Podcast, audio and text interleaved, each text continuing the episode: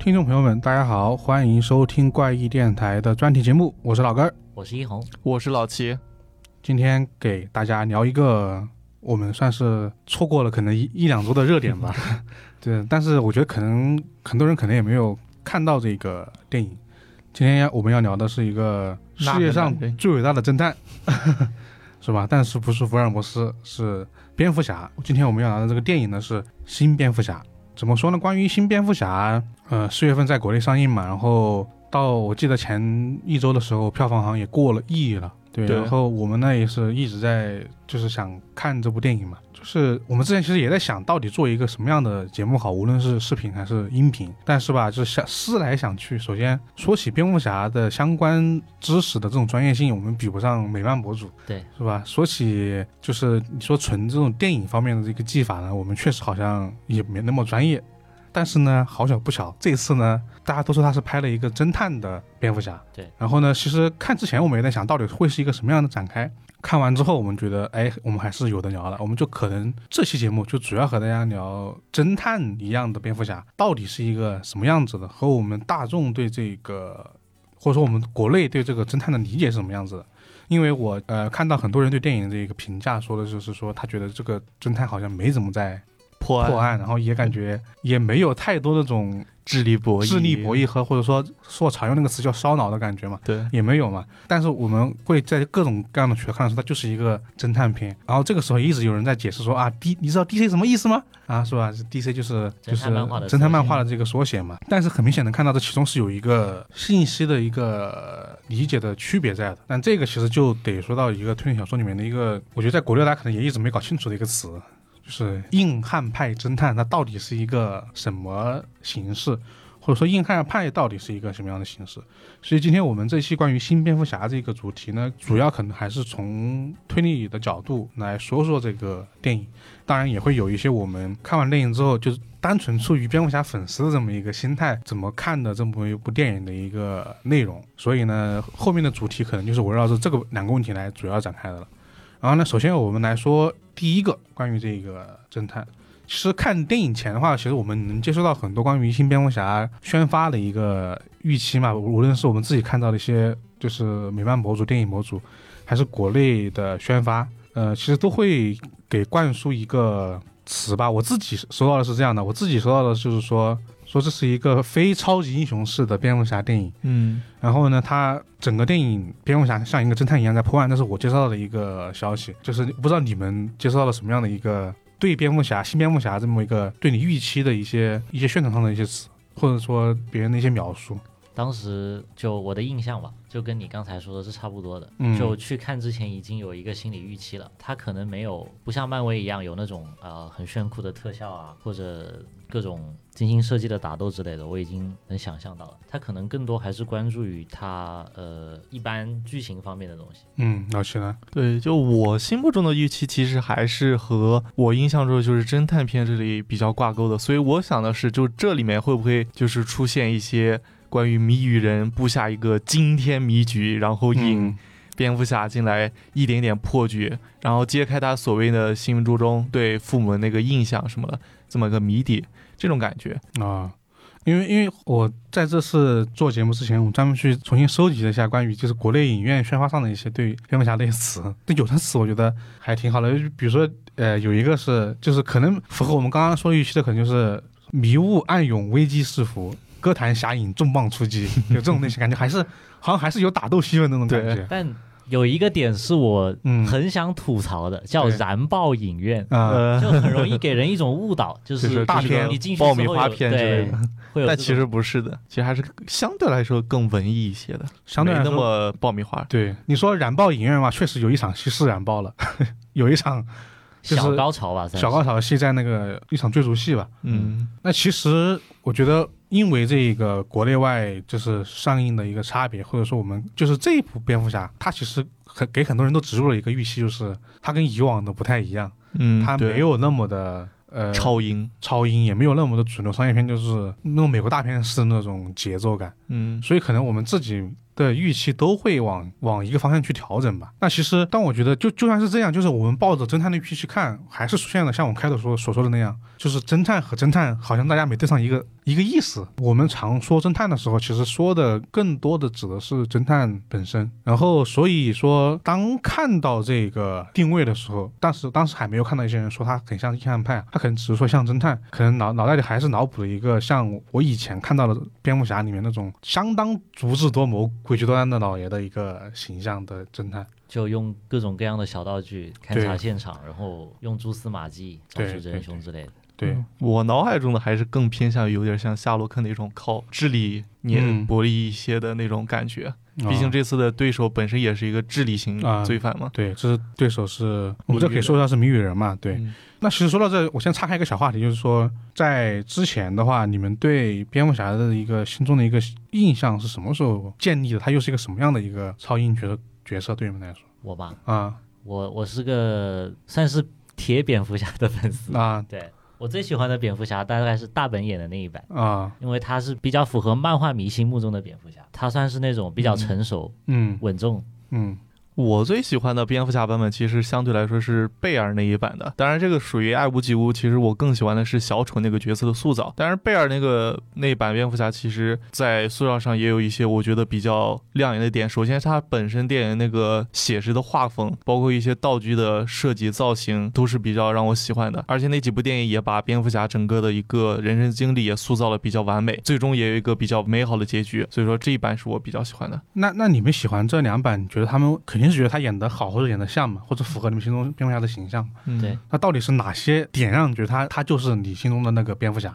啊，这个就有的说了。啊？就是我们简单说说，因为其实重点在于说，这一定会牵扯到以前的一些作品，以前的一些作品，以及漫画中蝙蝠侠的一个形象，以及在多次改编下蝙蝠侠的一个形象，以及这一次这么一个形象。嗯。对，因为这个形象其实就是关于到大家对整个电影的一个观感和评价，以及他为什么会这样拍的这么一个一个问题嘛。嗯说到那个蝙蝠侠为什么会给人一种运筹帷幄，就是他嗯无论什么时候都有后备计划。嗯给我这个印象最深的呢，是之前 DC 的一部动画电影，我记得是叫《正义联盟毁灭》。啊它那里面的剧情呢是讲，呃，有一个会隐身的反派跟着蝙蝠侠的蝙蝠车潜入他的蝙蝠洞里，然后他把蝙蝠侠针对正义联盟的计划书偷到了，啊就是。蝙蝠侠他是一个呃，怎么说呢？就是运筹帷幄，与其说是为运筹帷幄，不如更多是多疑。他非常的多疑，他就算是跟正义联盟那几个英雄合伙到了一起，他还是会想，如果有一天他成为了敌人会怎么办？所以他制定了一整套针对所有正义联盟成员的针对计划，但这个计划被反派拿到了，用来针对他们正义联盟。嗯接着，正义联盟因此各个成员都受到了各种各样的危机。最后是蝙蝠侠发现自己的计划被偷了，接着他跟他的管家说：“我得赶紧去救他们。”嗯然嗯后管家会问他怎么救，他说：“没关系，我已经准备好了这个计划的备用计划。”啊，就是就是他不仅针对了这些英雄，他连这个计划被偷了之后的针对计划也准备好了，嗯，就时刻准备着。就是感觉永远都有 B 计划，是这样。对，就我我自己来说的话，因为我我接触蝙蝠侠的第一个应该是小时候看的那个 CCTV 六上面放过蝙蝠侠的动画，好像就二十多集吧。那个里面就有，其实每个反派都有嘛，就像谜语人啊、小丑啊、双面人其实都都存在，企鹅人也有啊。我小时候看就觉得好看，是因为其实里面的蝙蝠侠永远是在破除对面的计划，就是他一般都是先破除计划，然后再去打斗嘛。嗯，就跟以往的、跟其他那些我看到的一些作品可能不一样的，在于说他取胜的方法都通过的是智力嘛，对，因为他所面对那些人都是一些诡谲端的反派嘛，他不是那种没有脑子的一些就是纯武力值比较高的反派嘛，所以有这种对比之后，当时我建立了一种说蝙蝠侠应该是一个很很聪明那么一个一个一个认知吧，在当时没有所谓的说他是侦探，其实小时候我不会觉得他是侦探，可能觉得他像一个就是用计谋跟敌人周旋的，有点像智斗那种感觉。侠盗吧，对，但你说、啊你说像他像他侦探吧，感觉也没有像就是很侦探那种感觉，也是到很后期我才我才知道的是说啊，DC 原来是这个侦探漫画的一个代名词，然后他可能是一个侦探的角色这么一个概念。对，嗯老徐呢？呃，我对于蝙蝠侠的一些认知，其实主要是来自于拍的一些电影，就是从基顿版本开始，后面的那些蝙蝠侠电影。因为我不是个漫画迷嘛，嗯就我自己的观感来说，首先基顿版我觉得他拍的挺好的，但是给我的感觉就是蝙蝠侠其实更像是一个影子，就是独属于布鲁斯韦恩的影子。他本身的话是没有什么特别给我印象深刻，就是有着属于于自己的一个魅力，而是更多的来源于布鲁斯韦恩这么个形象。就包括之后和猫女的话，也不是蝙蝠侠和猫女，而是布鲁斯韦恩和猫女，给我这种感觉。嗯，至于后两版人，基莫版还有克鲁尼版的话，就是中规中矩，没有什么特别出彩的地方，包括角色塑造上。嗯至于剧情上呢，那就不说了嗯就不说了。然后贝尔版给我的感觉就是，蝙蝠侠和布鲁斯之间并不是谁是谁的附属，他们既融为一体，但是也有各自独特的魅力。就比如说说布鲁斯韦恩，他在没有戴着面具的时候，我看着他不会觉得这是蝙蝠侠，我就说哦，这是布鲁斯韦恩，并且他们彼此之间也有各也都有各自的成长，身体上的、有心灵上的、有经济上的，在面对这些困境的时候，就会让我觉得他们不是同一个人。比如说身体上的话是各自的，经济上的话是布鲁斯韦恩的，然后心灵上的成长的话有蝙蝠侠的，也有布鲁斯他自己的一些成长在里面，是这种感觉。那其实我觉得总结来说，大家可能对于蝙蝠侠的一个就是已有的一个印象，可能他确实是聪明的。嗯。嗯，但你说他是侦探嘛，好像和我们自己所看到的那么多小说里面的侦探还是有一个所谓的区别。区别的、区隔的。所以就就说回来，我们这个新蝙蝠侠这个新蝙蝠侠这个电影的一个开头，呃，新蝙蝠侠电影的开头其实呈现了一起，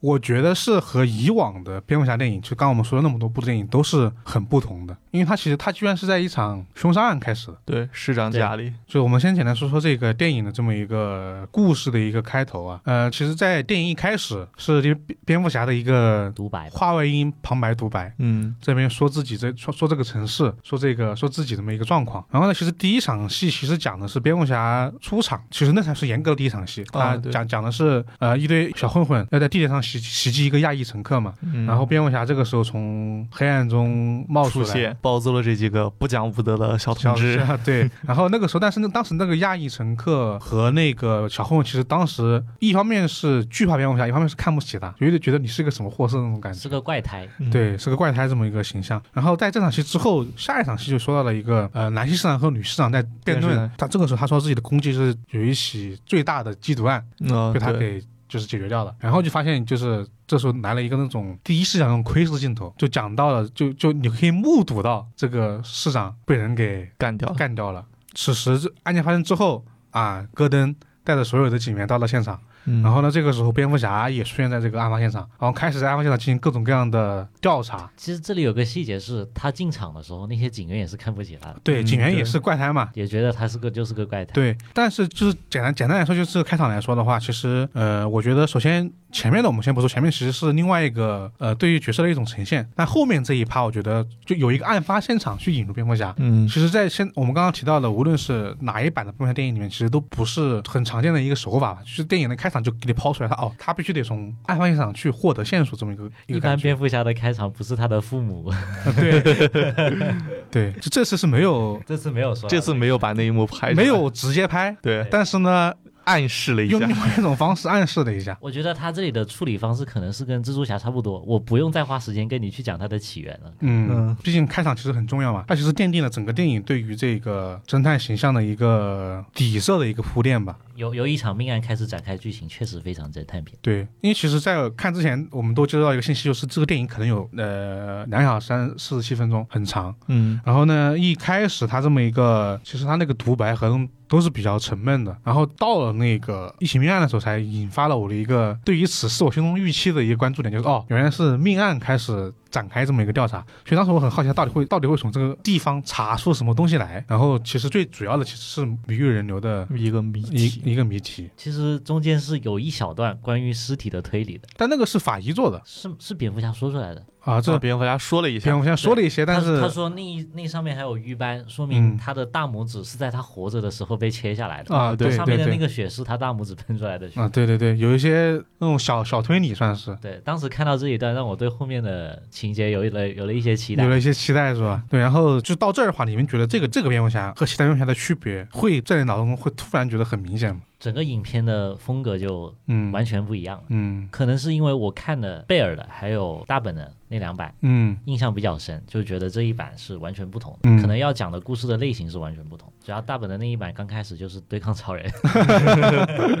那确实不一样啊。对，像之前的版本的话，他的敌人都是很明确的，就不会有什么轨迹，是不是说什么或者什么线索什么去勾引你。像贝尔那一版，小丑一开场抢了银行，然后所有人都知道是小丑，只不过没空打搭理他，对，暂时没时间搭理他。对，就是如果我放到一个完全不知道蝙蝠蝙蝠侠的一个观众去，他肯定不知道那个人是谁。对，然后我们可能是因为圈法嘛，肯定知道那个人是谁了。嗯，所以其实这个时候关我们和和蝙蝠侠是在同一个视角里面，就是这到底是谁在做这件事情？因为这个反派是相当于在这个时间线里面是第一次出现的，这个时间点是蝙蝠侠成为蝙蝠侠的第二二年，对，所以他就是一个新手蝙蝠侠。然后他的很多反派其实还没有出现，所以这个时候就是一种很懵的状态，就是到底是谁做了这么一个案件，去把市长给杀了，而且还留下了一串谜语，还贴了他的手指，到底就是什么目的？什么就是背后的东西是让人很迷惑的。我觉得这一点其实算是一个很侦探片的一个开场。开场是对你要杀人就直接把人杀了就行了，为什么要搞这么多东西？对，搞得花里胡哨的。就就这个开场会让我想到很多类似的一个电影啊，就是《七宗罪》，就他啊开场上来之后，你看到一个就是一个人，对死人了，但是一定会有某些信息，嗯但是呢，你明显知道这个人这不会是第一起案子，是吧？那种那种感觉。这个然后不简单。然后作为就是警探嘛，就必须得去破破这个案子，或者像像很多悬疑剧里面，就是那种高智商的一些犯人，比如说《死亡通知单》这种类型的，比如说像《法爱秦明》这种类型，他会他会有特征的去作案，嗯就非得给你留下什么东西。所以当时我就迅速类比了这电影之后，我觉得啊，原来这部电影确实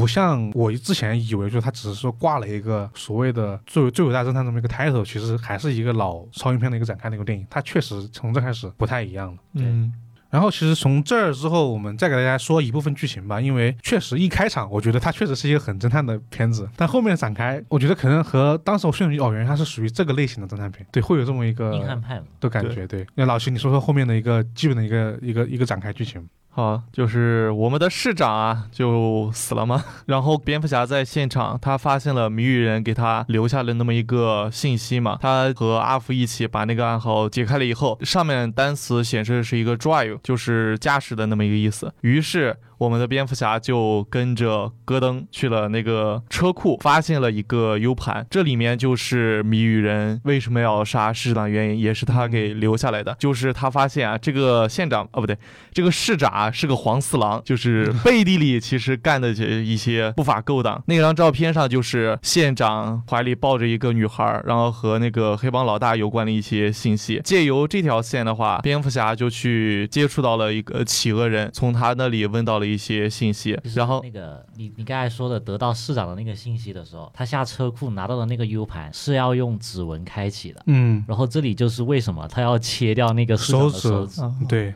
他的拇指挂在那个 U 盘上，然后要把那个 砍下来的拇指就是他，而且他那个那个谜底是个双关，然后他有两种意思，对，属于是谜语人的设计吧。嗯，对，然后这边说找到了企鹅人，从他那里得到了一条线索嘛，嗯。然后也就是在企鹅人那里，他遇到了就是在那里工作的猫女，呃，然后在之后的经历中哈，谜语人也是依旧在不断的犯，杀了一个又一个人嘛，杀的都是一些行事不端，然后和黑帮有些勾结的一些高官，还顺便寄了一个炸弹去韦恩庄园，同时引导蝙蝠侠发现他做的这一切其实都和韦恩夫妇，包括韦恩夫妇在世的时候一个计划有关，就是拯救哥谭的这么一个计划。然后我觉得到这差不多了，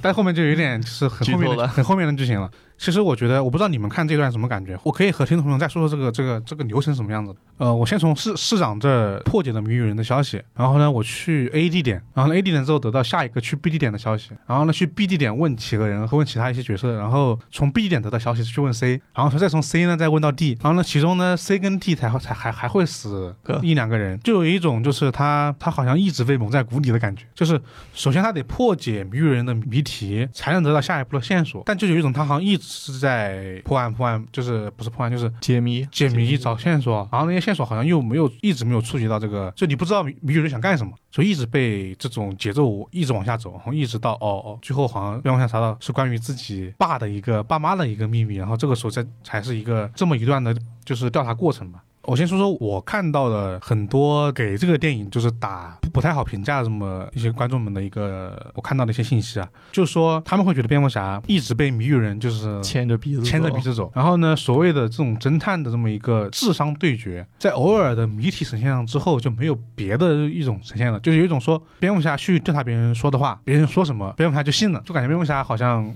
不像我们所理解的，就是说我们刚刚开头举的例子的沈夏的这么一个角色，就感觉沈夏不信你的嘛，他你他你说话马上马上要找漏找你的漏洞嘛，嗯所以就会有很多人说啊，这根本就不侦探，根本就不不破案这种感觉。这是我看到的很多就是不太喜欢这个电影之后给出的那么一个评价。然后我反过来想了一想，就是为什么会有这么一个观感？我是觉得可能国内很多人看到的侦探哦，可能是一般更多的是那种智斗、智商上的比拼。嗯，然后像这种呃，蝙蝠侠一般是找到一个人，然后问那个人的线索，如果他不听话，先打一顿，对然后用性感的低沉嗓音对着他的脸怒吼：“你给我说！”然后一般是这样。对，所以我后来想来想去，可能问题就回到我们开头来说，就就是一个对侦探这个词的，就是大家已经不是一个意思了。就大家可以回想一下，就是我们国内宣传这类电影的时候，很少会用到这是一个侦探片，一般是会用大家更熟悉的一些东西，比如剧本杀。对，或者说有什么作品的话，就是推理悬疑类作品，是吧？这也是我们常说的这么这么一个词嘛，就推理悬疑作品。侦探它可能更多的就代表里面的这么一个侦探角色。国外呢，他们其实就是这个国外吧，我先把日本排除开，就是是没有所谓的推理电影这么个词的。对我，我觉得从宣传的角度上来看哦，就是你向大众宣传一部这样类型的电影，你如果是跟他们说这是一部推理电影的话，嗯他们可能第一时间直观的是反映不出来我曾经看到过什么样的推理。但是如果你跟他说悬疑的话，因为悬疑比起推理是一种更直观的感觉，他能很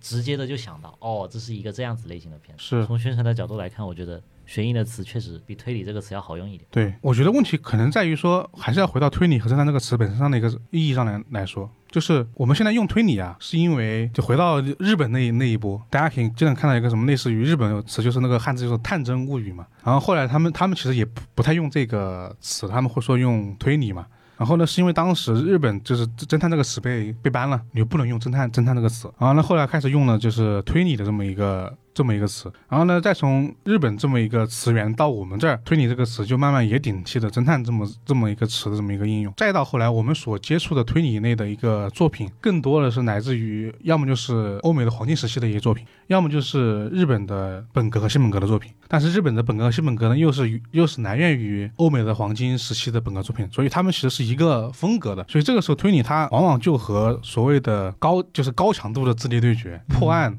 谋杀、轨迹，其实有很多时候就画上了等号了嘛。所以你如果是这么一个作品的话，它它一定会有这么一个关联。但侦探其实现在国外的侦探片。其实指的不是推理的作品，它比这个推理作品还更大一点点。就是有这么一个电影叫那个《唐人街》，就是不是唐人街探案的唐人街，就是那个电影就叫《唐人街》。然后呢，那个电影呢，《唐人街》它是其实讲的是一个私家侦探去破案的这么一个故事。然后它整体的节奏其实跟这个就很像了，就是到处去问，然后发现一个大的阴谋，然后发现自己无法挽回这个阴谋。但它那个那个电影有很多词，就是比如说一是黑色电影，然后呢二就是说这是一个传统的侦探片。所以这个时候就有一个区别在于，国外说侦探片，其实有时候更多说的是偏向于黑色电影的，或者说偏向于硬汉派的这么一个作品。所以它就有一个有就有一个本质的区别。然后我们再说回到蝙这次的蝙蝠侠，我个人感觉它其实更像。就是黑色电影，对，就是像我们刚刚提到，最我们最早提到的七宗罪，其实就是就是属于是黑色电影，就是这种区别就就会有一种我们看的推理好像不是一种特别推理，精彩的那种。对我个人觉得是看点不一样。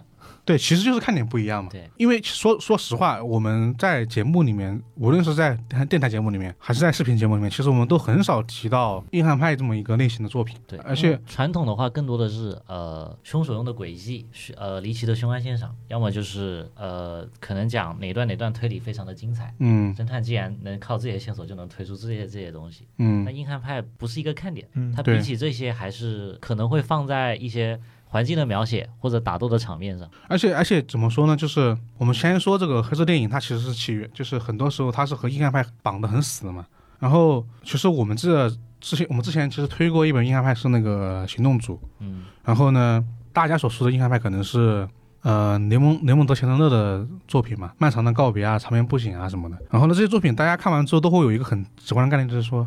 他好像没怎么在推理，也没怎么在破案。然后很很多时候，大家看到前半段就看不下去了，就觉得好像也没有什么特别诡异的案件发生。慢慢的，我们就不太知道这个所谓他们口中的侦探到底是一个。如果你不去看这个类型的作品，你就不知道他们所说的侦探到底是一个什么类型。就比如说，像回到我们这一次的这么一个，就是《新蝙蝠侠》里面，你说他有破案，肯定是有的，因为他毕竟还是得去案发现场。嗯，但我觉得除了第一起之后，后面就没有一些关于所谓现场的一个一个勘察，就更多就是从谜语人留给他的一些线索，息线索信息，然后去问别人的话，然后呢获得更多的信息来组成一个对真相的一个对一个猜测吧。但但这个真相其实是没有那么的所谓的阴谋密布、诡计多端的，它可能有阴谋，但不是那么的绕和复杂。对一段埋藏的历史，对更多的是我觉得最后他这个真相的设计啊，我我是觉得比较让人震惊的。至少你如果之前看过蝙蝠侠的话，会觉得挺震惊的，因为这嗯算是对他父母形象的一个很大的改变。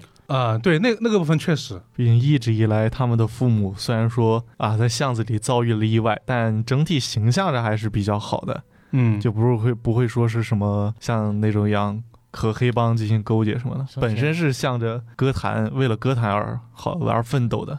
对，生前做各种各样的慈善，然后又是成功人士，很有钱，感觉没有任何污点，当然，小丑里面那种算不算？算不算污点？应该也不算吧应。该不算。对，我觉得，我觉得，呃，后面其实得聊的话，还是得再继续说说这个变，说硬汉派这个这个事情。呃，硬汉派其实有一个很大的特征，就是硬，就是拳头硬嘛，拳头硬，就是人也硬嘛，但内心是柔软的。之之前是有个比喻是村上树还是谁说的，就是硬汉派表面上是硬汉，内心是个鸡蛋，就是看这样子很很很很强硬，但实际上他他其实无法对抗很多东西，他内心也是很柔弱的。外表强硬，内心柔弱。对，，就如果说本格派指的是案件的一种破案方式，就是老老实实的，你得破除谋杀的这种轨迹，你得破除一些逻辑上的一个问题。那硬汉派听名字就知道，他就说的不就不是破案，他就说的是这个这个小说里面的人，重点是这个主人公嗯，他像一个什么样的人？所谓硬硬汉派里面侦探就是好，他他也会去破案，他也会去调查，但他他内心其实是很飘忽不定的，是很柔弱的，是在是在寻求某些东西的。同时呢，他可能他可能会靠某些东西来麻痹自己，要么就是喝酒嘛，要么就是抽烟，抽烟嘛，要么要就是他会经常陷入一些就是和女人的感情里面去，然后呢，最终他感觉就是调查中一直会碰壁，他没那么的顺利了，他就可能问到一半就就不知道在问什么了，甚至之前有在雷蒙德强森的有一个很著名的电影的趣事，就是他当时改编那个长篇不行的电影，拍到后面就是导演问他，这最后这个人到底杀人了没有？他说我也不知道这个人到底杀人没有。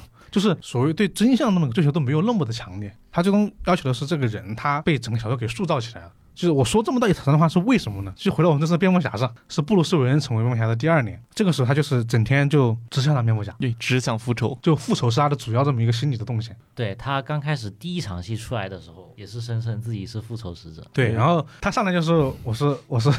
Avenger，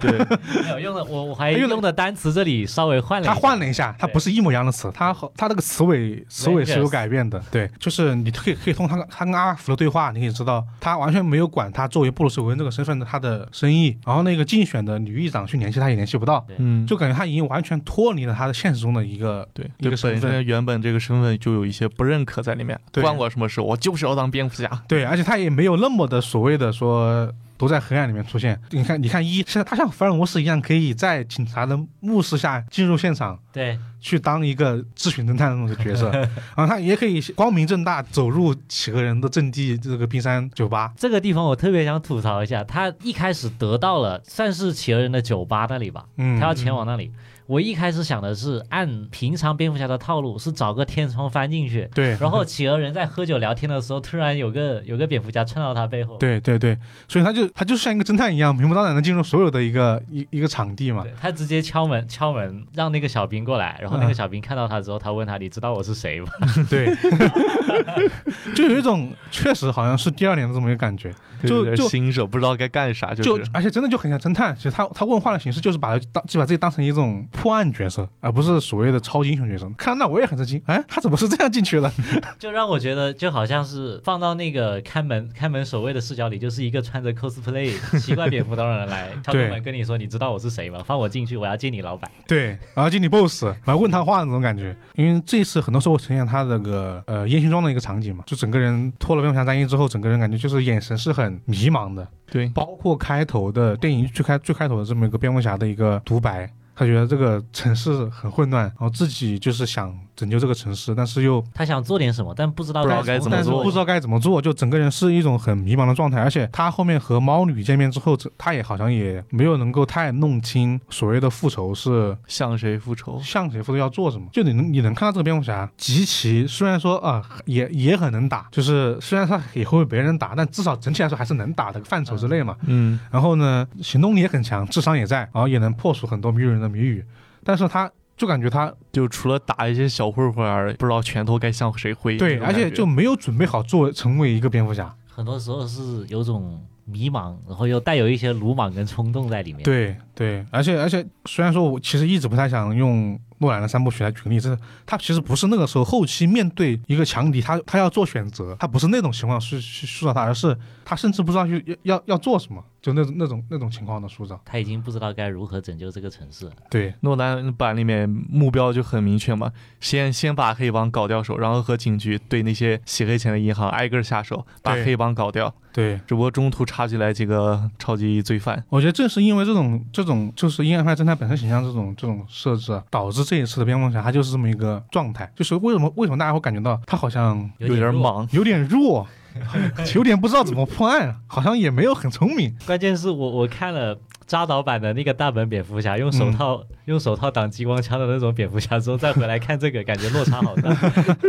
但是他确实给就是给我塑造这种完全不同的一个蝙蝠侠的一个形象，他能够吸引我往下看，就是因为我想知道这个蝙蝠侠到底会，就虽然我已经知道他可能会成成为什么样，但还是很好奇他怎怎么样走向这条路。这是我就感觉电影里面第一第一个关于这个蝙蝠侠形象的这么一个一个一个一个东西。然后我不知道，我不知道这部分你们是什么样的感觉，就是说他会觉得说这个这个硬汉派侦探这个形象的蝙蝠侠是一个你们能够接受的，你们觉得我是能够接受好看的一个蝙蝠侠。我是能够接受的，因为在看之前已经就很很多那种宣发已经很明确的跟你说了，这是硬汉派侦探，嗯。所以我当时去看的时候，心里已经有这部剧情了。我的话一般一般吧，虽然我知道就是侦探其实分很多类，嗯。有的靠拳头的，有的靠脑子的，嗯，但是对于我而言，我接触的更多的侦探还是一种呃依靠智力性、嗯智力上博弈的，包括就是以前此前一些蝙蝠侠体现出了，也都能体现出来他一些智慧上，包括一些布局上的一些机智之处。所以说我最开始对于新蝙蝠侠期待还是期待于他能展现出一些智力上的高光时刻。啊，所以这就是，但是我也知道蝙蝠侠就是一个黑夜里的英雄，所以说也可以，也可以接受。没有，我觉得主要这剧像像老师说那样，其实我们我们就是很多人会觉得侦探就是一个脑力角色嘛。嗯，但回到开头，我们刚刚说的蝙蝠侠的固有认知，我们也觉得蝙蝠侠是一个脑力角色。脑力角色，这时候你一定会觉得说，那这次的所谓的侦探的蝙蝠侠，那一定也也是一个脑力角色了。我觉得这个就是可能就是很多人进影院前和进影院后的一个很大的一个一个可能一个预期上的一个落差。我觉得这个应该是存在这个情况的，至少从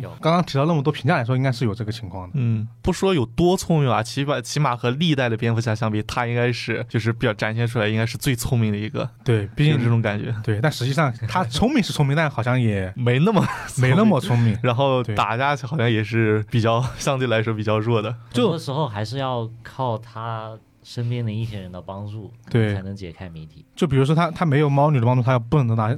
得到某些线索；他没有阿福的帮助，没有不能得到一个一个怎么说呢？没有没有阿福的帮助，他可能就直接进医院了。他有两个谜题也是阿普帮忙解。对，没有。我觉得说了阿福，其实我觉得电影中有有一个桥段，有一个 DNA 动作的桥段，对你不是我父亲，是最能体现出蝙蝠侠的所谓内心的这么个彷徨跟懦弱的。就是就刚刚一红也提到，就是那句台词嘛，嗯，就是阿福在这边教导蝙蝠侠，你应该怎么怎么做，你你应该就是做好你有布鲁斯韦恩的身份，管管韦恩集团，不然你的财产什么的都要没了。嗯，然后然后那你也不能做蝙蝠侠，然后也不你不能不能太陷入这个拯救歌坛的旅途中对，或者说复仇的这个漩涡。这个漩涡里面。然后呢，就是可能这个时候他阿福很难说了一句类似于就是没有人来，没有没有没有父亲这么一个话嘛。然后这个时候蝙蝠侠突然爆出了一句 You are not my father。我当时串系到 DNA 就动了，对。就好像蜘蛛侠、一里面蜘蛛侠侠一里面，前前两版的蜘蛛侠都有啊都有这个这台词，然后就是他跟他就是就是叔叔的嘛，就是那些台词嘛。然后还有就是类似于克拉克跟他。他爸在卡车里面，跟他爸卡车里面也说，我我是是你捡来的，你也不是我父亲。我，这哇 DNA 动了，就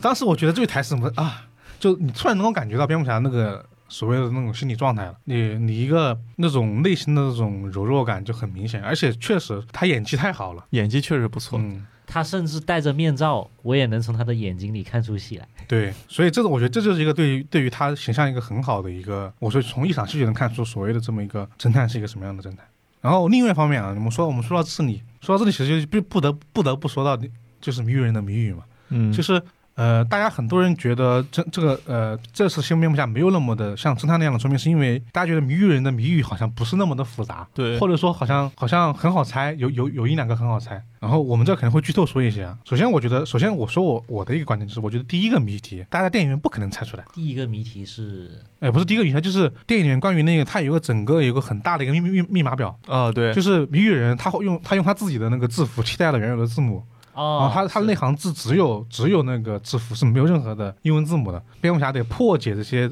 符号是代表的意义，才能知道他说那句话。我记得这个谜题是阿福给他的提示。对，然后呢，这个这个谜题就是你如果这个都不破译的话，你就完全无法破译他留下的谜语是什么。我觉得这个在电影院应该是没有人能破出来的。对，看到第一时间是跟着剧情走就行。对，第一眼是看不出来的。对，大家其实大家如果有兴趣，可以去可以去那个就是新蝙蝠侠的豆瓣页面去去看一个人就是整理的这个这个破解这个逻辑，他破解逻辑跟是和那个黄黄道十二宫是一样的。嗯，就是大家知道破译字母的这么一个，就是因为使用频率的区别，就能够从它所用的单词里面能推测出最高频率两个单词应该是什么。哦，对啊，所以有有一两个字符呢，它一定会经常出现。所以，所以这是一个很常见的一个密码破译的方式。当时这个黄道十二宫里面就用了这么一个方法。然后呢，那个词呢是那个 kill 杀，所以 l 是会会会重复的。所以在那个密码里面会有大量重复 L 这这这么个词，这样同样的破解方法，其实最早我们就说福尔摩斯嘛，跳舞的小人也是通过同样这么一个使用逻辑去破解这个密码的。所以在这部电影里面，其实是他也是用这个逻辑去破译那个谜语人的谜语的。你可以看到有两个字符是很常见出现的，但是如果你要破解所有的就是那个密码表，你你要慢慢慢推出来的话，你需要结合。他们在上映之前放出的每个人的海报，就每个人的海报下面都有一都有一行是用谜语人的谜语写的一段话，然后呢，你是你可以直接翻译过来的，然后你通过这四个人的海报，然后再通过电影里面的，你就可以整理出一个大致的密码表，然后你就知道谜语人说了什么话。但是电影里面呢，不可能给你放那么细，嗯，所以他就他就直接给了个字幕，说一句话一个字幕就告诉你怎么怎么来的。呃，如果大家对这个对这个剧照有印象的话，你可以看到一个画面，就是中间一个大的谜语人的问号，嗯，旁边不是有很多奇怪的那种字符嘛？对，你仔细看，那就是谜语人的谜语，他他用另外一个他的那个字母给它代替掉，所以你仔细观察，其实是有这么一个设计的。但是这个东西呢，观众是无法给它同步进行的。对他电影里面也没有怎么展现他破解的过程，说实话。对，大家能看到的可能就是谜语人的被转换之后的谜语，然后就能看到很多，比如第一个那个车钥匙嘛，啊，不是那个不是车钥匙，那个 U 盘，U 盘是第一个嘛，然后后面还有一些别的一个谜语嘛。然后电影里面最大的一个谜题应该就是那个韦恩夫妇，啊，不是那个谜语，那个会飞的老鼠，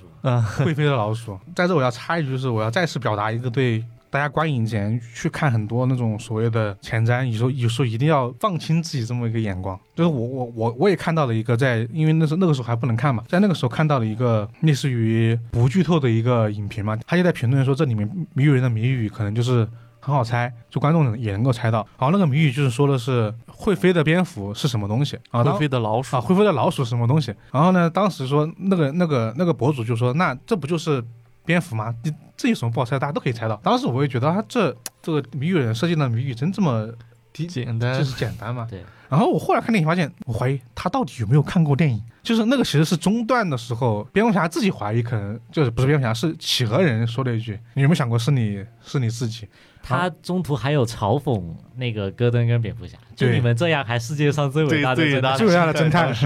对，然后就你会有一种呃说啊，可能是蝙蝠侠，那其实不是嘛。对，其实不是，其实是另外有另外一个谜底的，我们就不剧透了。就让我想到了很多电影，电影上映前就不要被这种东西所影响到了。他真的，其实那个只是蝙蝠侠，就其实是一个错误的一个判断。对对，算是啊，错误的判断，算是误导。对，然后那个，然后那个谜语，我我觉得一方面不好猜，是因为除了会飞老师之外，他那个词吧，它是一个西班牙语西语语法。就是你得去揪语法，你才能知道那个词有什么问题。是然后呢，然后呢，谜语人呢是又是一个双关谐音梗大王，他老搞一些那些词，就是玩的谐音梗跟双双关嘛。所以你其实作为中国观众是无法能够很好的带入所谓的呃他的谜语到底是在说什么的。嗯，其实他的有些有几个谜语其实印象不是很深刻，主要是他他解的太快了，对，他甚至没有跟你讲过程，直接就把答案告诉你了。我的观感是这样，特别是有一场是一个一个检察官被绑就被绑了炸弹嘛。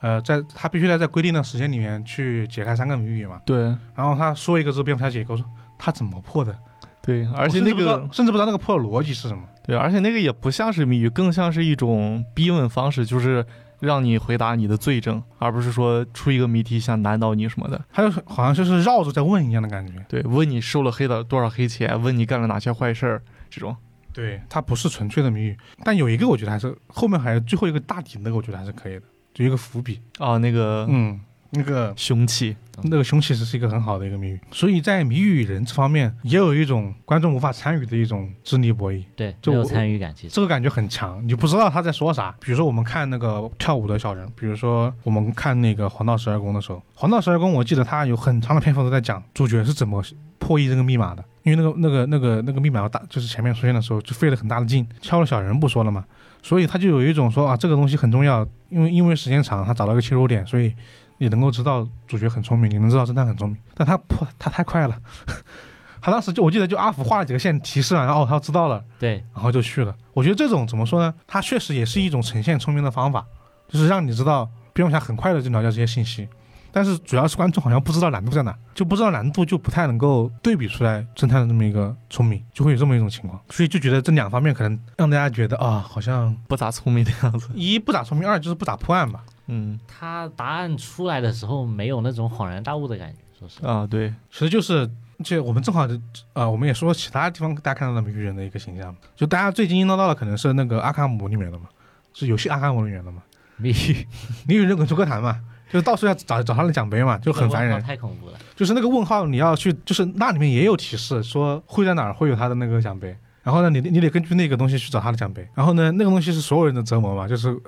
就有那句梗嘛，就是谜语人滚诸葛谭，就因为太难找了，你完全对不上那个那个问题那个脑回路嘛。谜语人其实是一个说话的时候基本上会带上一句谜语的那么一个嗯、角色。对然后呢，很多时候他其实是在说潜台词，他也没有一个很固定的一个答案。但因为谜语人一般来说他会有一个大计谋，所以谜语人这个角色会显得很很聪明。然后呢，这一次呢，我觉得对于谜语人的塑造是 OK 的。他让我觉得谜语人很聪明了，但他没让我觉得谜语什么？就谜语好，但是也没有让我觉得侦探很就是蝙蝠蝙蝠侠很聪明，所以所以才会有一种，因为观众被谜语，就是观众不知道破案的过程，观众不知道蝙蝠侠怎么破案的，所以导致大家会觉得蝙蝠侠是被谜语人牵着走的，会有一种这种感觉，因为大家都没参与进去嘛，嗯，有点，是吧？对，有有一点点，但不完全，但也不不能说完全是完全是被牵连起来。对，其实是他，其实讲道理，他很多地方都是他自己做了做了那个呃破解之后才才有才有下一步行动的。嗯，在谜语人的视角里面，他觉得真蝙蝠侠是一个和他一起开创未来的 这么一个角色嘛。他觉得他跟蝙蝠侠是一起的。对我们是伙伴，我们一起布下这个大戏。，对，所以他觉得蝙蝠侠一定能够把这个东西破出来，所以他很多地方是以此为前提来设计的。其实那那个会飞的老会飞的老鼠那里，我不知道他有没有意想到这两个人 语法不行。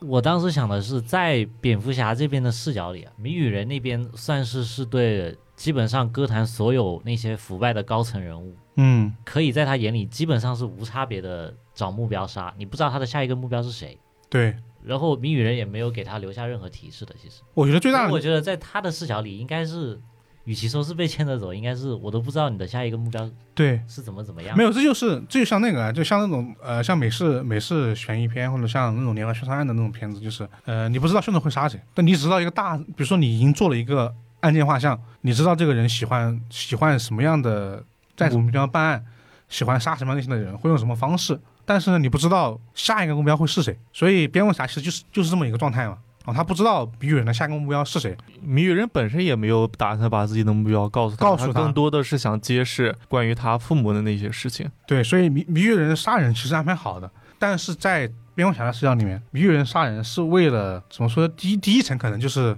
这些人都和罪有应得，罪有应得，和黑帮勾结。作为是吧政府的一个人，他去和黑帮就有这种金钱的交易对，他为了他为了满足自己的是吧？复仇欲望，对，所以揭开他们虚伪的面具。对，所以会这么一个会有会有这么一种形象。然后之后他他又只相信戈登一人嘛，他觉得戈登应该是应该是没问题的，所以他确实是一个没目标的一个状态。他只能通过谜语人不停的去翻案之后，他才能总结出谜语人想干什么。所以我觉得说说回来，说到底本质还是一个就是所谓侦探破案方式的一个区别导致的。嗯，这就相当于在本格推理小说里面，呃，凶手为了一直隐瞒信息，他会不停的杀人，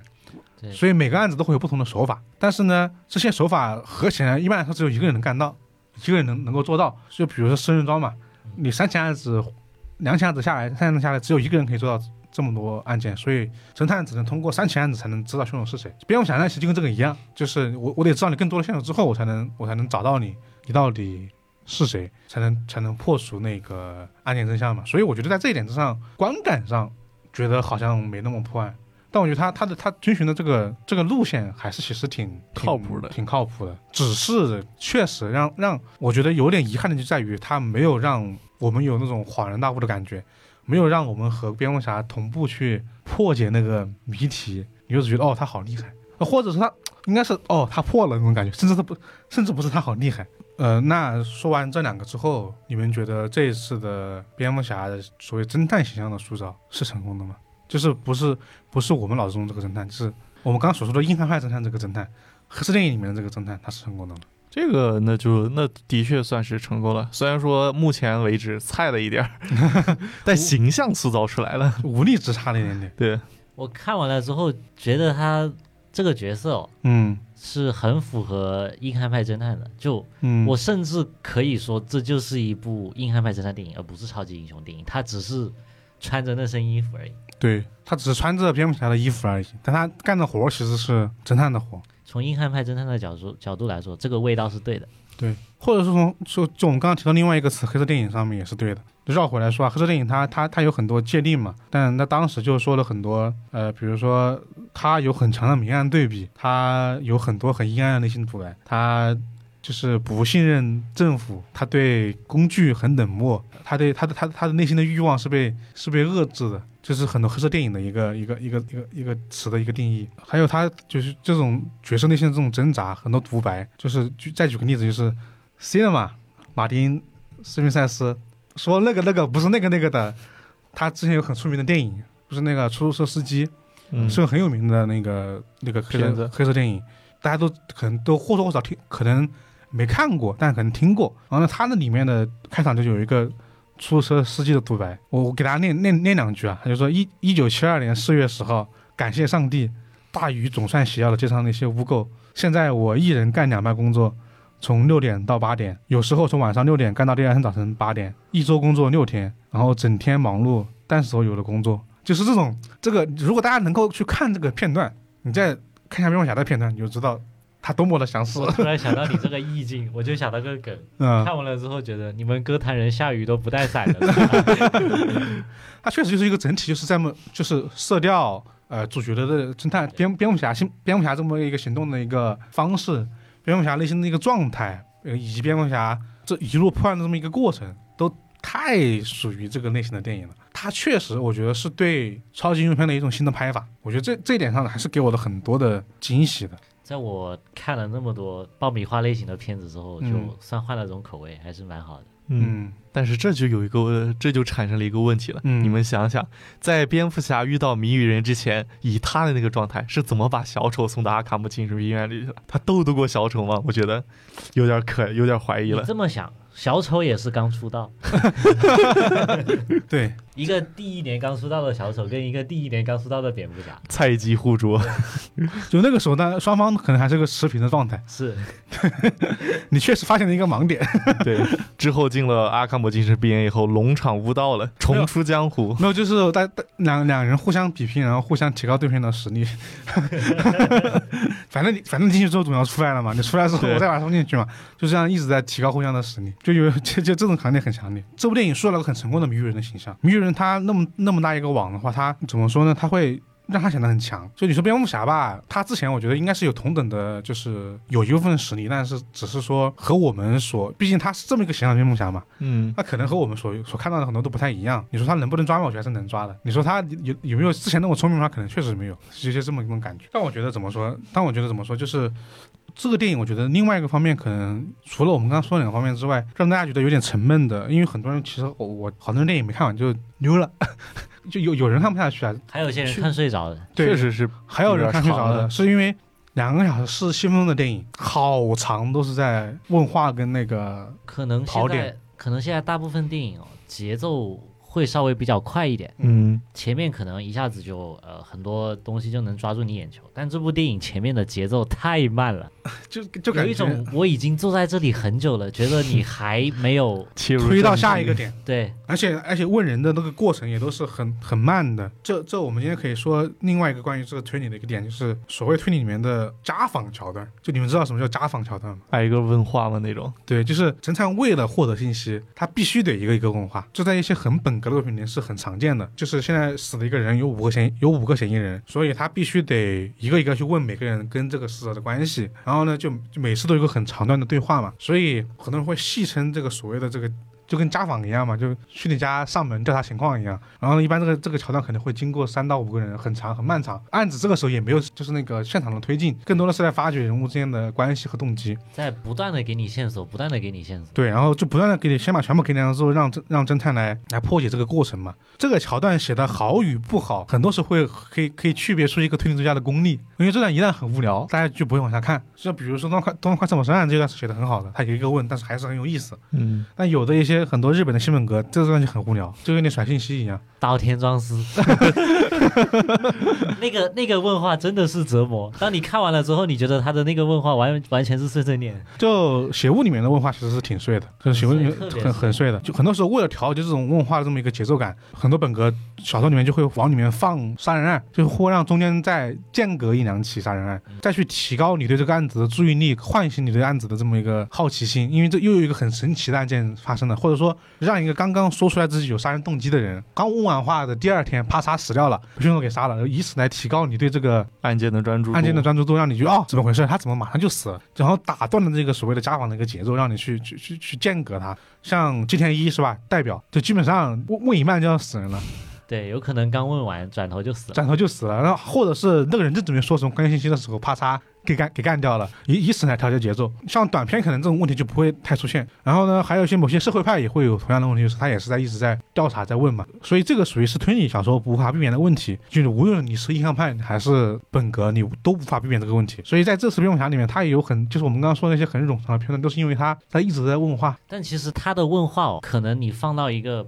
普通的硬汉派侦探角色身上，他的问话会很无聊。但这是蝙蝠侠，没有，其实硬汉派侦探、硬汉派小说问话是很有趣的。像雷蒙多·强森的小说，就是你看他的对话，你觉得是很有意思，他会经常冒出一些很好的那种想想摘录下来的一些词语，整一段是很有趣的。但往往往是对破案其实是没有什么实质性的帮助的，这是硬汉派这个类型的一个一个特点吧。但本格里面可能就有时候就是就是单独交代信息嘛。但这次我觉得其实他也做了中间有案件去调节这个节奏感。我们刚刚说的小那个市长是第一起案件嘛，然后第二起案件其实是那个警察一个警官，警官局长还是警官嘛？局长在那个车子里，对，然后然后这是第二起，然后第三起是一个是一个法院的员检察官，检察哦，在那个属于是在他在在蝙蝠侠面前报的，所以他用这个来调节调节的节奏，但是呃，他可能就没有所谓的那么强的谜面，他连死人其实也是在有一种提供信息文化的感觉，所以那个节奏没有被没有感觉特别的变速那种感觉。唯一让我觉得有两处变数的是两个桥段，第一个是他让猫女去帮他去查案，去那个酒吧调查一些然后呢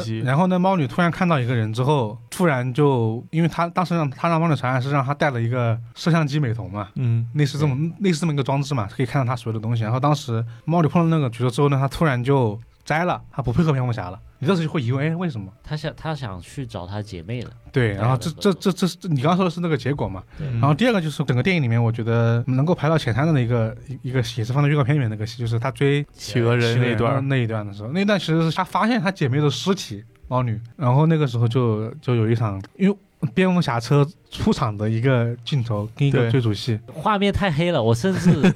没有看清那个蝙蝠车是什么形状。那蝙蝠侠那蝙蝙蝠车长得很像老式的肌肉车老式肌肉车改造的，不是那种特别先全进的。全副武装那种车，但是马力，画面太黑，但是屁股后面是能冒火的，嗯是有氮气加速器那种感觉的。然后就是追开始追那个喜格人，哦，那场是真的很好看。那个最后是企鹅人翻车，嗯，然后整个画面是一个倒吊的方式，对然后对蝙蝠侠的那个披风被风吹起来，一步嗯一步步靠近，那个镜头给我感觉特别好。就很蝙蝠，啊对，有一种我站在那里被他 追的感觉。对，而且有一种就是倒挂嘛，蝙蝠嘛，嗯其实意象也很好。然后，然后还有几场摔的也是城下蝙蝠，就是那个在有黑夜中的枪战，只有子弹在那边冒火，很那个是很后面的剧情了。那一段我我记得是他可以用自己身上的那个防弹衣直接挡，是和那些小谜语人一起那段吗？对，那段是一对多，反正我觉得就是怎么说呢，这个这个这个所谓问话家访确实是一个很大的问题。这次新蝙蝠侠其实每一段的节奏，它其实分的挺清的。就如果你你你能够进入这个状态的话，是能够往下看的。但如果你确实好像对这个类型不太感冒，你确实应该会昏昏欲睡，毕竟很长。我个人感觉电影里面的家访片段还蛮有意思的，嗯，主要我很喜欢看那群反派嘴硬之后被反之后被暴揍被暴揍的样子。我个人觉得有意思，是因为可能说这就是首先他其实是有猫女这个角色的一个配合的嘛，嗯然后这个时候的每一个反派其实都不是我们之后看到的成就是完全体。你包括你企鹅人，其实也是一个怎么说呢？企鹅人也是给别人打工，刚出道的感觉，对就给别人还是属于打工的一个状态嘛。然后另外两个人有个超级大 boss 呢，他就是那种很随和一些，随和，有些就是教没有教父母教教父嘛，就是感觉是大家的好兄弟，就是 father 的一个形象嘛，就是这么一个形象嘛。然后谜语人呢，就像是一个呃反社会人格连环杀手，他就是一个天天的给给那边直播说自己要要怎么怎么做的一个人。就是蝙蝠侠和和这三个角色的对弈过程是还是很有趣的，所以能让我一直往下去看这个整个电影。他和谜语人最后隔着窗户在那里互相 battle 的那个那场戏，其实我我个人还挺喜欢的，尤其是谜语人后面那个呈现方式。我觉得后面谜语人跟他聊着聊着，蝙蝠侠有点恼羞成怒了。对嗯，他在那唱歌，然后蝙蝠侠隔着玻璃在那锤。我觉得前面我们其实说了，我们刚刚说了有有多少个点，有关于这个阴阳派侦探的，有关于这个黑色电影这么一个电影的一个风格的，关于这个谜语人的谜语，关于这个家访这个桥段，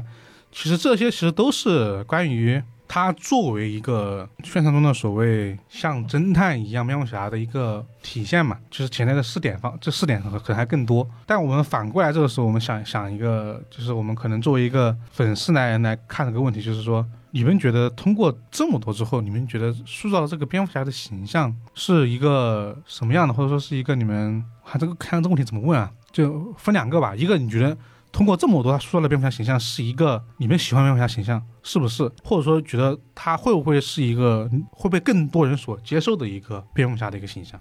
从目前来看的话，首先，首先我们知道，就是他是一个刚刚出道第二年的那么一个新手蝙蝠侠，嗯而且经过和谜语人的对抗后，他也有了一定的成长，也更加的了解了哥谭这个城市。所以说，从目前来说，我是保持一个乐观的态度，就是可以嗯期待他继续发展下去。但是，就是如果他在之后的戏份里面，就是没有办法展现出一个更高的一个、更强的一个大局观、更强的一些计谋的话，我感觉就有些可惜了。你说就是对他的我对他的未来很期待，但是啊我也很担心他的未来发展。我觉得他这个塑造的蝙蝠侠算是塑造了他的另外一面，更多的是作为他不是作为超级英雄，而是作为侦探。就他可能不像是之前的蝙蝠侠那么注重就各种什么忍者联盟的毕业生、嗯下任的继承人，嗯又或者是对抗超级英雄的嗯那种超级英雄人物。我觉得这个更像是把他拉回了一种普通人，就不再是之前的那种凡人之躯比肩神明。对对对，我觉得这个很强烈。就是这一次的蝙蝠侠，新蝙蝠侠让我觉得，其实不只是蝙蝠侠，包括他的所有的反派，我觉得都是属于是一个现实世界里面的一个一个人。就是你想想，我们刚刚说到这个谜语人，他就是一个不断通过杀人手法很基础，就是用东西去哈就捶别人的头。然后呢，他他的他他他的动机吧，其实也也也很纯粹一个很常见的复仇的复仇、报复社会、报复社会那种类型的连环杀人犯。然后呢，企鹅人嘛，就觉得他好像也就是一个普普通通的黑道分子。对，就是然后然后包括最后那个法呃法法尔科法尔科内，法尔科内，他其实也是一个黑帮老大这么一个算是地下世界的统治者。对。嗯这三个形象，包括整个蝙蝠侠的色调和他的布局，没有很多很飞的东西。然后蝙蝠侠的装备，一个车能加个速，摩托车是普通的摩托车，就是感觉也没有很高级。猫女士感觉一个同款一样的。然后她的装备吧，就是身上可能就一个，胸口那个胸口那个标是蝙蝠标，也就能割个绳子的感觉，可以削门。就可以选门，就是就是还是停停留在就是比较强的现实科技的我只能说很写实。这个层面上。有一场戏是他蝙蝠侠要跳要飞下来嘛，他那个他都不会飞，我当时看的时候，我以为能看到一场很酷的蝙蝠侠靠着自己的斗篷滑翔到地面的戏，啊结果他居然撞到了天桥底下摔了一跤。对，然后他整个蝙蝠洞的那么个设计，其实也没有特别的一些高科技高科技。我一个好奇点就在于它通可以通通过那个类似于美瞳的东西去去去去监视监视别人，别人，这是最高科技的东西了。所以这全部综合起来就觉得啊，蝙蝠侠好像是一个就是凡人，他的反派也就是凡人。嗯，我觉得他真的不像所谓的超级英雄，他像个英雄他，就是英雄。我觉得他从另外一种层面上还原了漫画里面的蝙蝠侠。我小时候没有把蝙蝠侠当成超级英雄。对，小时候我不知道蝙蝠侠原来是可以跟超人一起那啥的。对，没有你知道吗？我当时看的时候，在我小在我小时候的那个认知里面，蝙蝠侠是一挂的，蜘蛛侠跟超人是一挂的。我觉得当时当时看的比较少嘛，所以会把有超能力的放在一边嘛。就是他还跟跟忍者神龟也是一挂的，他们那一批是是是一批。然后呢，蝙蝠侠呢应该就是一个，我虽然不好形容，觉得他应该就是一个好像就是一个穿着衣服的装备比较牛逼的一个普通人在在破坏。给我的感觉像敌是人的计谋侠盗，对，就是罗宾嘛。对，这是好，这是电影里面好像也说了这个词。佐罗说佐罗佐罗，说是他是佐罗，对我觉得这这这，我觉得这是另外一种程度的对超级英雄的呈现就在于这儿。虽然说我们常说他，他有时候甚至能够对抗整个正义联盟，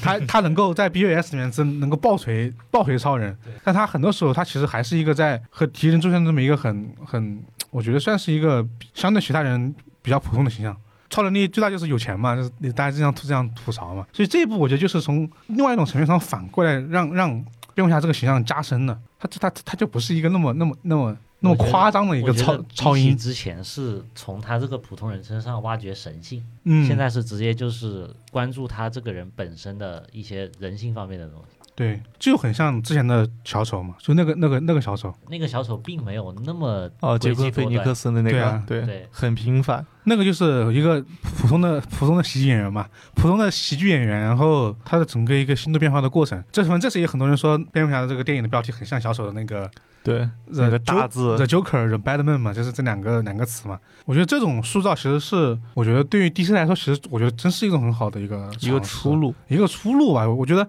你像漫威那样拍，你拍不过你拍不了啊人家人家人家搞了好是搞了十年，而且漫威那样拍已经开始审美疲劳了。对他现在在最近的这电影确实，嗯，之之前有一个我我我我一直在追的那个，就是那个和平使者和平使者，我一直追那个美剧嘛。然后我们剪小小黄也在看嘛，当时我们一起都在追这个剧，然后都觉得这个和平使者也太好看了吧！就是虽然这个人好像能力很屁，就是他很水，他一身肌肉，然后他那个头盔有点超能力，但是他整体来说他好普通啊，他就是好像是一个很落魄的。超级英雄你说他，超级英雄了，我都不想跟他冠上超级两字了，就是一个都不算个英雄，对他都不算是个英雄，他就是一个他就是一个反英雄那种，一个对很反英雄的一个一个角色。然后，但是他他他很他这个角色很很吸引人。我第一次看到和平使者，其实是在那个滚岛那个自小队里面嘛，对，他把那个我想不起他的名字，把那个队长队长给杀了，就是。然后当时我觉得这个这这个角色是还挺残忍，挺残忍的，然后看然后去看的，因为这个我不认识他，我不是那种所有都看的那个 DC 漫画粉丝。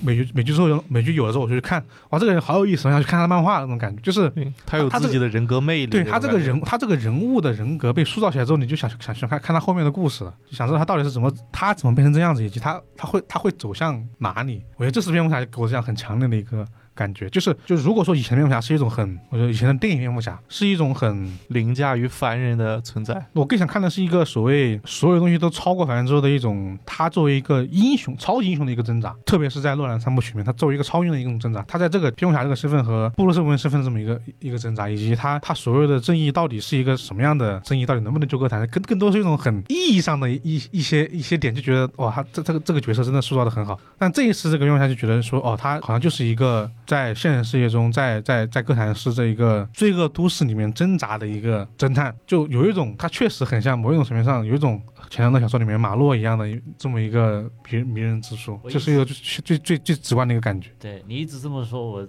想到了个想到有个点，嗯，是讲那个这部电影里面，你刚才提到了贝尔那个时候他在蝙蝠侠跟那个布鲁斯韦恩之间的身份可能有一点挣扎，但在这个戏份里面，布鲁斯韦恩的戏份太少了，太少了。他大部分的时间都是蝙蝠侠。对我觉得，我觉得顺着你的话，真的可以说说一个点，就是电影里面有哪些部分是你们、你们、你们脑、你们预想中可能会呈现的，但是你们实际上没有看到的。我觉得布鲁斯韦恩这个就是一个很好的点。我我之前看到了说布鲁斯韦恩的戏份会很少，但我没想到会这么少，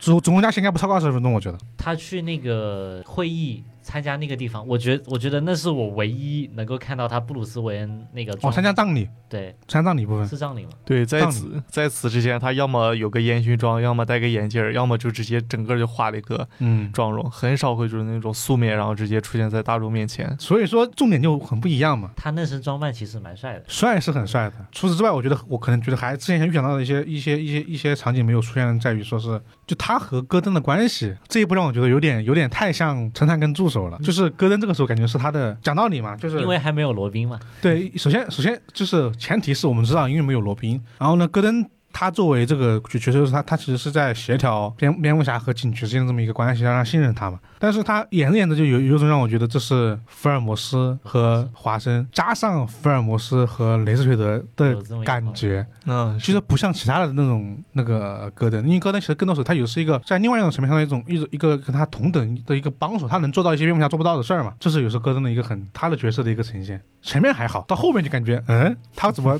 天天跟着蝙蝠侠一起跑，就那种感觉比较强烈。这俩人一起。我印象中的戈登应该是先打个灯，把蝙蝠侠叫过来，对，然后两人交流一下，说着说着一转头，蝙蝠侠就不见了。这就这上有一次是有最后一次最后的时候，有两次，其实是有两次。嗯有两次，嗯，我个人还比较其实期待看到一点，就是有关于阿福这个角色的塑造。哦，这次就是是比较少。对我希望能看到，就是阿福作为一个长者，作为一个过来人，可以对这么一个新鲜出炉的小蝙蝠进行一些人生指导，对一些方向、大局观的一些塑造，帮助他进行一些成长，这种感觉。但是就电影里面我看到的话，其实阿福的作用确实是有些更偏鸡肋一点的，就除了立了个死亡 flag 以外，嗯，最后，然后帮忙解释了解释了一下，就是他关于他父母的真相以外，就没有什么太大的作用，就我感觉有点可惜了。这个阿福这个角色，偏工具人一些了。对，就他的这个“你不是我的父亲”这这句很明显就是为了衬托蝙蝙蝠侠用的嘛。然后后面其实就是那个也是为了把他父父母这个身世给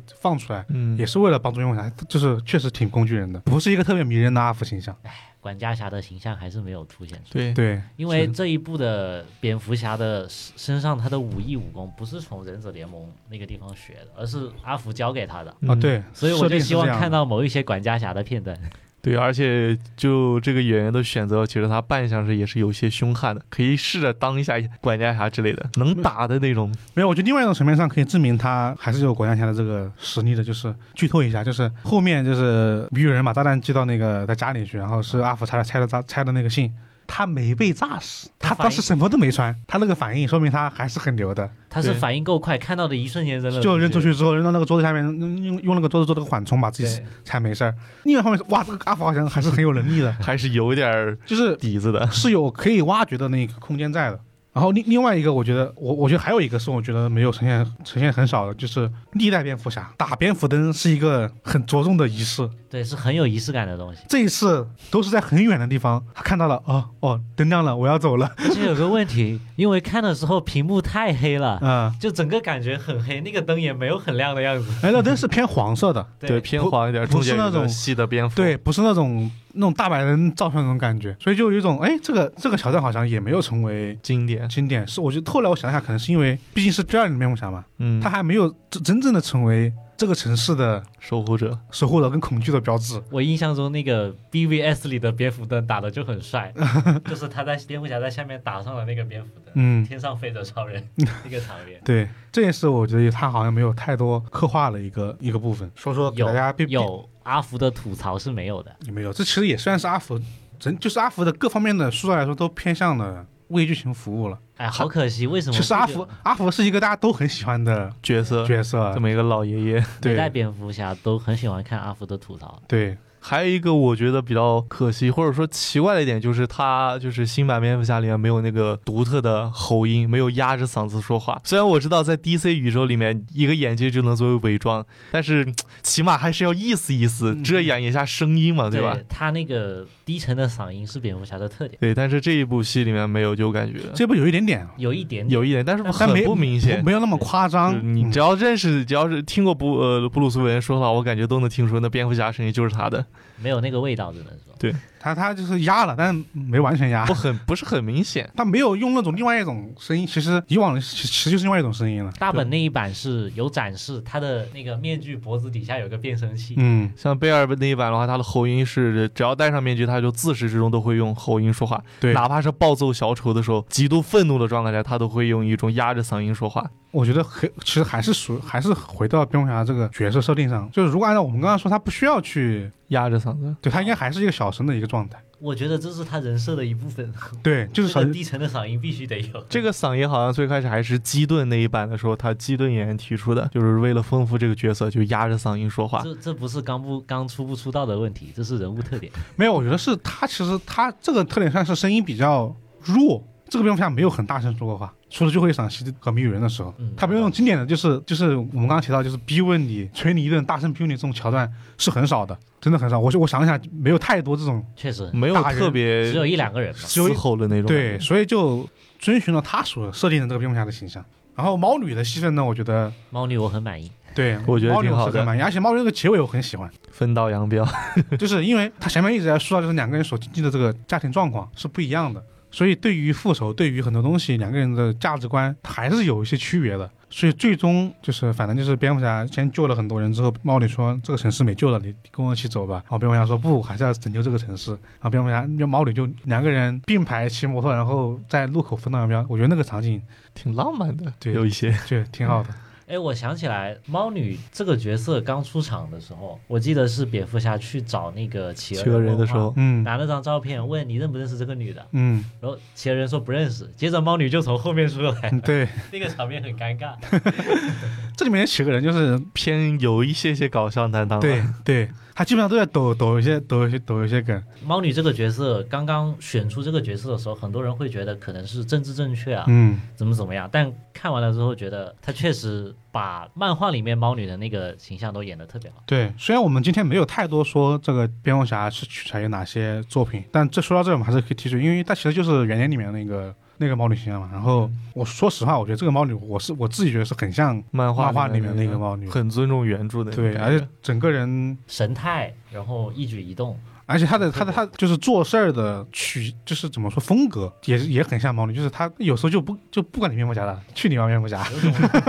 我觉得对我来说最最惊喜的，大家看完这么多电影，一定会认识一个新的能够留下印象的反派，就是谜语谜人。谜语人塑造的真的好，我觉得之后大家如果再提到电影里面的就是反派选项，会在小说里面再加上一个谜语人。然后说到反派，其实这里面出现另外一个反派小丑。其实之前导演是在网上放出了那个小丑被删减掉的那段一段片段，因为嗯电影里面的话，小丑仅仅只是出现了个黑影，嗯，嗯，没有看清完全的面貌。但他们这一版的小丑是就是掉进化学池，然后整张脸是烂掉的，然后牙齿参差不齐，嗯然后手上也是各种各样的肿块包。括后脑勺、就是头发什么的，就就这个真的感觉就是你掉进过硫酸池，硫酸池里面的那个形象，但他这次好像没有放太多，电影里面只放了一点点。就结尾的时候，两个室友互相呗，嗯。互相聊了聊，两个室友就是好好，沟通了一下。他们的谜语很有意思，我记得是说什么来着？什么东西越少就越显得珍贵。嗯，友情，好，答案是哦，伙伴。伙伴，其实感觉答案很多呀，像时间啦，不是钱啦，就谜语人的，反正很多谜语你觉得好像他怎么解释都都说得通，反正看他看他怎么说，看他怎么说，看他怎么编。看他怎么编。那你们觉得，就是说说说说这么多，然后我们也说了，就是蝙蝠侠呈现和以往的一些不一样嘛？就你们觉得这个蝙蝠侠他，就如果我们因为今天其实我们没有聊太多剧透的内容，然后呢，大家就可能大家还是可以去看看这个看电影，还是能够能够去看这个电影。就大家觉得这么一个结构电影，它适合一个完全没有看过蝙蝠侠的人去看吗？我觉得反而可能会适合一些没有看过蝙蝠侠，或者说没有太了解蝙蝠侠的一些观众去看。因为如果你只看了之前的蝙蝠侠，或者说你可能会对他们的形象本身有一定的一些认知，或者说你本身就喜欢前面的几版蝙蝠侠的话，你可能看这个的话，可能会稍微有一些反差，有一些不适。毕竟本身这就是有一些或者说颠覆性的一些改变，和以往的电影相比的话，其实我当时看电影的时候啊，我也觉得这部电影很适合从来不了解这个 IP 的人去看。但是我又转念一想，它有些地方好像你之前没有看过蝙蝠侠的话，看到这儿会有一点一头雾水。比如他的父母，啊，对对过，就是不了解蝙蝠侠，我来看你这部电影，然后你把父母的那一段东西省掉了，然后后面再提到的时候，可能会有一点不理解的地方。就这这傻孩子怎么变成今儿这样了？我是觉得这部分是很矛盾的。或者说，所以说你稍呃你大概了解了一下蝙蝠侠的话，可能更适合去看这部电影，也不需要多么深入，不需要你是什么漫画迷、电影迷之类的，可能看过一两部，知道蝙蝠侠是个什么样的人，有什么样的经历，可能就差不多了。我我也觉得他好像好像就是很很纠结，就是适合现在就像你们刚刚说那一点，不适合我我再加一点，就是他的节奏很慢，很慢，他真的现在的观众他去电影院他他是有需求的嘛，他要看的是一些有时候。可能得节奏快点的一些爽片嘛，然后你拍这么长，然后还没有什么所谓特别爆的一些一些点，就那种桥段不是很多，它偏就没有那么商业片的节奏嘛。它我觉得新新人嘛，他不一定能能够看下去。我觉得他反而可能有时候很适合一些很喜欢蝙蝠侠的人去看。你希望能够，因为你足够了解，你知道这其实是蝙蝠侠的一部分，只不过以往的呈现不是这个样子的。嗯，但那么在这一次的蝙蝠侠里面，你就可以看到一个新的蝙蝠侠。所以为什么取名叫新蝙蝠侠？我觉得这个取名其实是为了告诉那些看过蝙蝠侠电影的人，我们这这个是新的，我这个不不一样，不是你们所寻常那个蝙蝠侠的一个拍摄的一个套路。但是吧，因为我我不知道这种最最最最核心的那种粉丝是怎么看这个这么这么一个电影的。我觉得至少在超级英雄里面说，这是这是一个希望他能够拍三部。我觉得这是一个超级英雄类型电影的一个新的尝试。嗯，对我还挺期待他之后塑造一些更让我感兴趣的反派，特别是小丑的出场。我想期待一下小丑会和蝙蝠侠之间展开怎样的一个对决。听说下一步是猫头鹰法庭，啊、对，因为因为这次提到了一个，这是放出一个重要信息，就是他蝙蝠侠的妈妈是阿卡姆是阿卡姆家族的，阿卡姆家族就牵扯到这边就是猫头鹰法庭的那么一个剧情。但小丑吧这一部又出来了，你就觉得下一部好像有可能是，他做主角。但小丑做主角怎么说呢？就有有有有一道不可逾越的对，电影放在那儿。就我是导演，我可能没那么快，有点难度或者不把他作为主角，嗯，他会作为这一部里面的企鹅人的形象掺和到整个这么一个事件里面去，他可能不是那个整个案件唯一的一个主角。那其实如果我们简单简单转换，就是如果要报个预期的话，这个预期可能就是。首先，我我总结一下，如果你们就是大家要报一个什么样的预期啊？首先，这不是一个美式商业大片，对。然后呢，没有那么多很让人很爽的情节。其二，它不是一个寻常的常规的一个超级英雄片。主角当然是有成长跟迷惘的，但是他这个成长跟迷惘的方式都不太一样啊，他没也没有一些很快速的东西。第三个预期就在于说，这个电影真的很黑，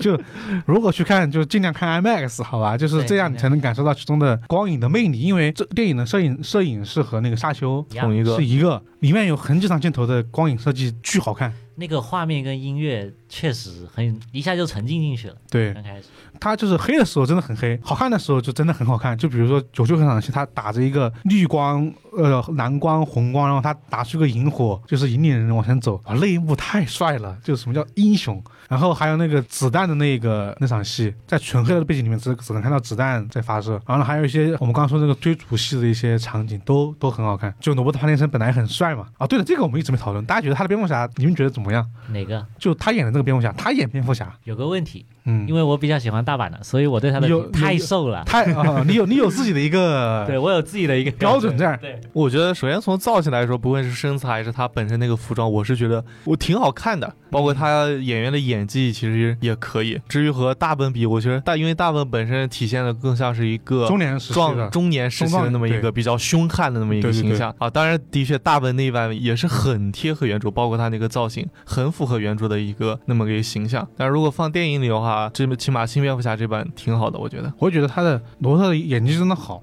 我觉得他整个体型还有他的很多设计，就是新手感觉比较强烈。还需要磨练。就是他的肌肉感觉还也没有也没有练起来，虽然练了是有的，他我觉得这是一个有意的区隔，所以这也是其中的一个预期，就是这个蝙蝠侠不是一个很就是诡计多端，然后比肩神明的，比肩神明的身体很强势的科技很发达的一个老爷，他就是一个刚刚入行的一个少爷，少爷，他还是一个少爷的一个，甚至他把他的布鲁斯韦恩的这种少爷的这种没没经历的身份带到蝙蝠侠里面去，那种感觉。如果是干了十年的蝙蝠侠，他怎么可能从正门进对七个人的老巢？就这种事他都不会干出来。或者一打开门直接一个老拳过去。对，还他我还问你来跟我叫一下，不叫他也没什么办法。我想起来，电影里面有个很有趣的差别，是从两个地方体现的。第一个是一开始他作为蝙蝠侠进入案发现场的时候，嗯那个戈登手下不是有个警官，看到那个蝙蝠侠都觉得他是个怪胎。第二次那个警官出现的时候，他那个时候是布鲁斯韦恩的装扮，嗯啊那个警官看到他之后就向他赔笑脸，啊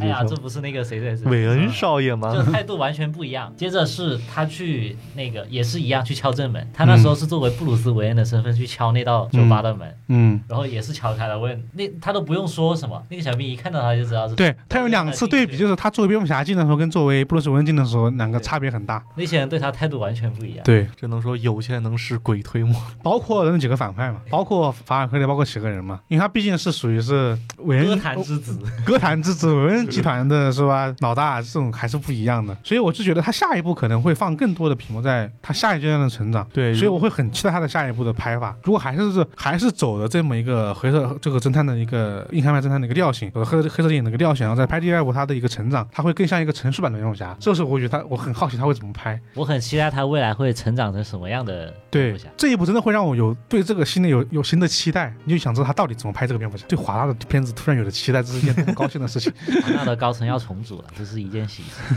对，这可能这是我我觉得可能要放一些这这个期待里面。关于这个蝙蝠侠，刚刚我说这个问题，就是越拍越黑这个问题，我我推荐看一个视频，就是那个中队长同志的一个视频，他就讲了为什么蝙蝠侠越越拍越黑是有原因的。从从摄影的技术角度给你阐明为什么会越拍越黑。其实最终他的结论也也也是为了让它像现实世界。我觉得这应该这是一个核心嘛。最大的期待就是它不像你所预想到的超级英雄。我觉得这可能这句话这一句话就够了。那只能说，那你们你们还有什么别的关于期待方面的一些想说的吗？我还是想说，因因为我比较喜欢看超级英雄，就是这种英雄片子里，嗯他们面具之外的那个身份，就除了嗯英雄这个身份，他们作为凡人的这个身份，我很希望他后面要怎么演。因为这一部分他作为布鲁斯韦恩的场面太少了，而且连台词都没有几句。没有，他当他那时候都是一个感觉对面放着音乐，然后他就很 emo 的那种感觉，就不说话，别人跟他说话，他都，不鸟别人，不怎么理装。高手。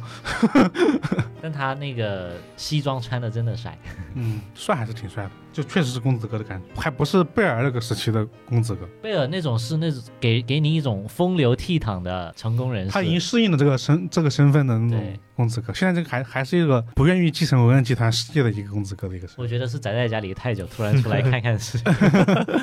老徐呢？呃，作为一名小丑爱好者，我很期待这位小丑会在之后展开怎样的一个对决。我还挺喜欢这个目前的这么一个小丑的，包括他的那个怎么一个扮相，很真实，就和谜语一样，没有搞那搞了那么花里胡哨，就是往真实的那种方向塑造。我觉得他后面应该都走走了真实戏了，应该就是个另另外一个真实戏的小丑会是怎么样的一个演法？我突然想到一件事情，嗯，就是他估计得花点篇幅来讲一讲这个小丑为什么会变成这样的吧，因为他这个小丑算是个全新形象的小丑。应该会花。我是觉得得花篇幅讲一讲，可能会有一部电影讲布鲁斯韦恩成为蝙蝠侠第一年的那么一个事情，讲小丑是怎么变成现在这个样子。还再再往前倒是吧？他这个应该不是往前倒的吧？应该应该是顺着往前走了已。经很前面了。他铺了这么一个谜底，就是应该是往继续往往后走的，就是这两个人要合，要感觉要联合嘛，就是这个这么一个路径。好了，那反正就今天我们就不知不觉就录了两个小时，好快！我就我本来没想录，没想录这么久的，关于对蝙蝠侠只有三个人。还行，主要都是蝙蝠侠爱好者，聊着聊着就感觉时间过得很快。今天这一期我们其实更多的站在一个看过的电影的角度上来说，其实呃，我不知道这个实际大家听感怎么样，因为算是一种尝试吧。就因为我们以往总是给大家先剧透一部分，就是不剧透一部分，剧透一部分，跟大家说说剧情。这次我们说的比较少，是因为你要说它的剧情，它确实没有太多用细节上去描述的一个部分。二的话，就是它这个我们聊的部分，也确实是它关于这个情节呈现出来的一些和推理相关的一些东西。所以这个不知道大家听感如何，欢迎在这个评论区告诉我们。然后呢，如果大家对这个新蝙蝠侠有什么自己的这个看法，或者说有什么想和我们讨论的，首先呢，就欢迎大家在我们这个各大平台的评论区留言。其次呢，也可以加入我们的怪异电台的听友群。听友群的加入方式呢，只需要关注我们的公众号“怪异故事”，在后台发送“听友群”就可以获得这么一个入群方式了。对，然后这就是我们今天关于新蝙蝠侠和推理的这么一个主题的电台。呃，以上呢就是我们本期节目的全部内容了。我是老根儿，我是一红，我是老七，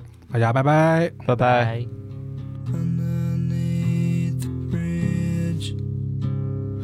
刚刚其实有有一个点没说，黑眼圈不是不是啊，对黑眼圈，就是烟熏妆一直没说。那我烟熏妆其实其实我还看了一下，就不不论是大本那一版还是贝尔那版，其实他们是他们戴上面具后是真的有那个画那个烟熏妆的。你对仔细看的话，场景嗯，可能也是发也是觉得不是很合适吧。他那个时间段没必要，他这个时他这个时期这个时间确实是有一些，对，他可以让他去呈现这个人，就画了黑眼圈，说明他还没从那个状态里面出来嘛。而且那个造型挺好看的，我不都画着那个黑眼圈儿。他就算成这样画，真的